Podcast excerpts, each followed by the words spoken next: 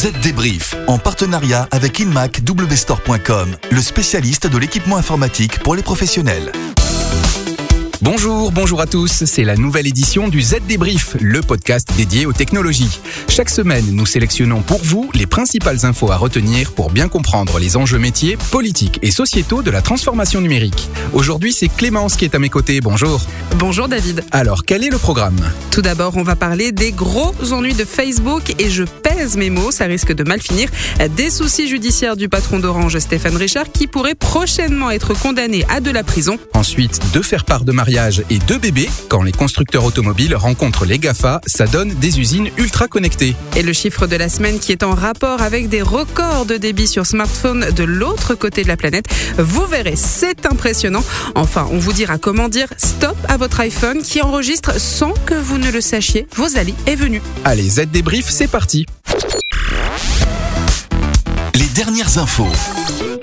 Et on reparle aujourd'hui donc de Facebook et de ses problèmes constants de confidentialité. Et oui, le scandale Cambridge Analytica a montré que le réseau social partageait les données de ses utilisateurs avec n'importe qui. Et depuis, la firme de Mark Zuckerberg est attaquée sur plusieurs fronts, celui des données personnelles, des fausses informations, de la sécurité ou encore de la diffusion des contenus haineux comme récemment la vidéo du terroriste de Christchurch. Et c'est vraiment un souci parce que pour un réseau social, confiance et sécurité sont les maîtres mots et on voit qu'ils ne sont pas respectés. Effectivement, et plusieurs incidents en témoignent. Par exemple, la découverte avant-hier dans le cloud d'Amazon de centaines de millions de données des utilisateurs du réseau, et ce, sans aucun contrôle d'accès. Ces données ont été utilisées par deux sociétés présentes sur Facebook, en dépit du règlement du réseau social. Il y a un mois, on a aussi découvert qu'un pirate pouvait via Messenger, le service de chat de Facebook, collecter des informations sur les destinataires des messages, et ce alors que Mark Zuckerberg assurait la veille sa volonté de rendre confidentielle et sécurisée sa messagerie.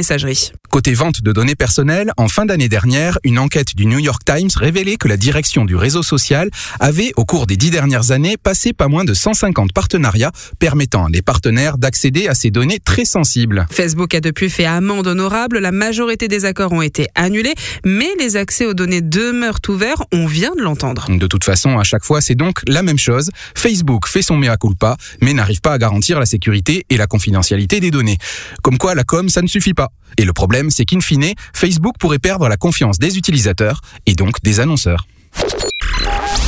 Parlons maintenant des derniers ennuis judiciaires de Stéphane Richard, le PDG du groupe d'Orange. Et quels ennuis dans l'affaire dite de l'arbitrage controversé entre Bernard Tapie et le Crédit Lyonnais.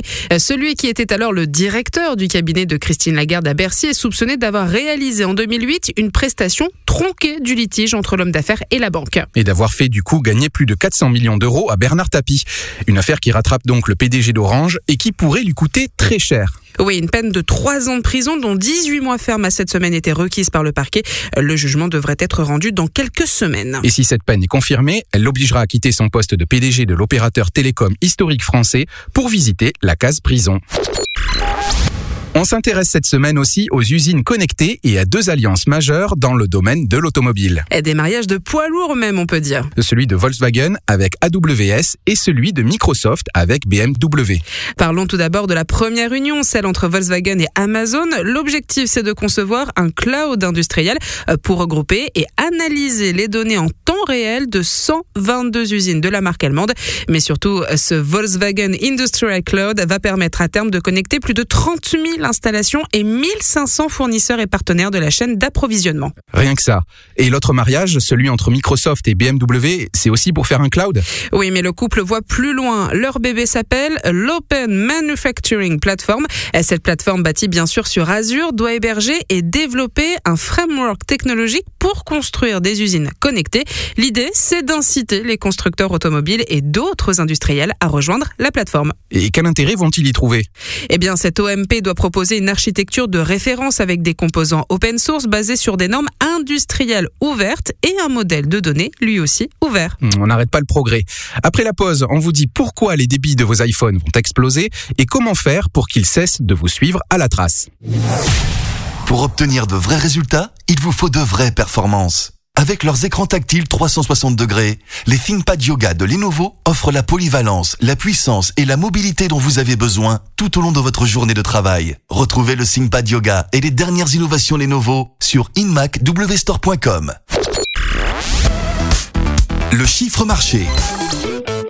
Et ce chiffre cette semaine, c'est 1 pour 1 gigabit par seconde sur les réseaux sans fil. Attendez David, c'est possible ça? Et oui Clémence, grâce à la 5G, c'est aujourd'hui une réalité en Corée du Sud. L'opérateur KT et Samsung ont annoncé avoir atteint cette vitesse dans un district de Séoul. Ça veut dire que tous les Coréens vont pouvoir bénéficier de ce débit record. Et pas encore, mais ça ne saurait tarder Clémence. L'opérateur coréen prévoit prochainement de fournir cette vitesse de 1 gigabit par seconde sur les smartphones 5G connectés à son réseau commercial. Son réseau 5G est semble-t-il prêt dans 85 villes coréennes mais aussi le long de grandes routes nationales et des lignes ferroviaires à grande vitesse. Ça peut toujours être utile. Alors maintenant Clémence, une astuce. Dites-moi comment empêcher mon iPhone de me suivre à la trace. Euh, vous le savez, la firme à la pomme a intégré dans tous ses smartphones la fonction lieu important. Elle enregistre par défaut tous les endroits où vous vous rendez depuis déjà deux ans. Et vous allez voir, ce n'est pas facile de s'en débarrasser. Mais pas de panique, c'est possible. Prenez votre iPhone en main, c'est parti. Alors direction paramètres, puis confidentialité, puis service de localisation, puis service système, puis enfin lieu important. Et là, vous effacez l'historique. Oui, je regarde. Alors, on a le choix, soit supprimer sélectivement les données en allant dans chaque entrée, soit tout supprimer. C'est bien ça? Tout à fait. Allez, c'est fait, j'ai tout effacé. Merci Clémence. Euh, sachez David que vous pouvez également désactiver complètement cette fonction en basculant l'interrupteur dans la page lieu important de la section paramètres. Euh, ça empêche la collecte de nouvelles données, mais ne supprime pas les données déjà recueillies et stockées. Et attention, à chaque mise à jour d'iOS, Apple rebranche la fonctionnalité par défaut. Hum, comme c'est pratique. Bon, vous n'avez pas tout compris de la procédure, c'est pas grave, rendez-vous sur le site zdnet.fr à la rubrique pratique. Nous on se retrouve la semaine prochaine pour un nouveau numéro du Z Débrief. À, la, semaine, prochaine.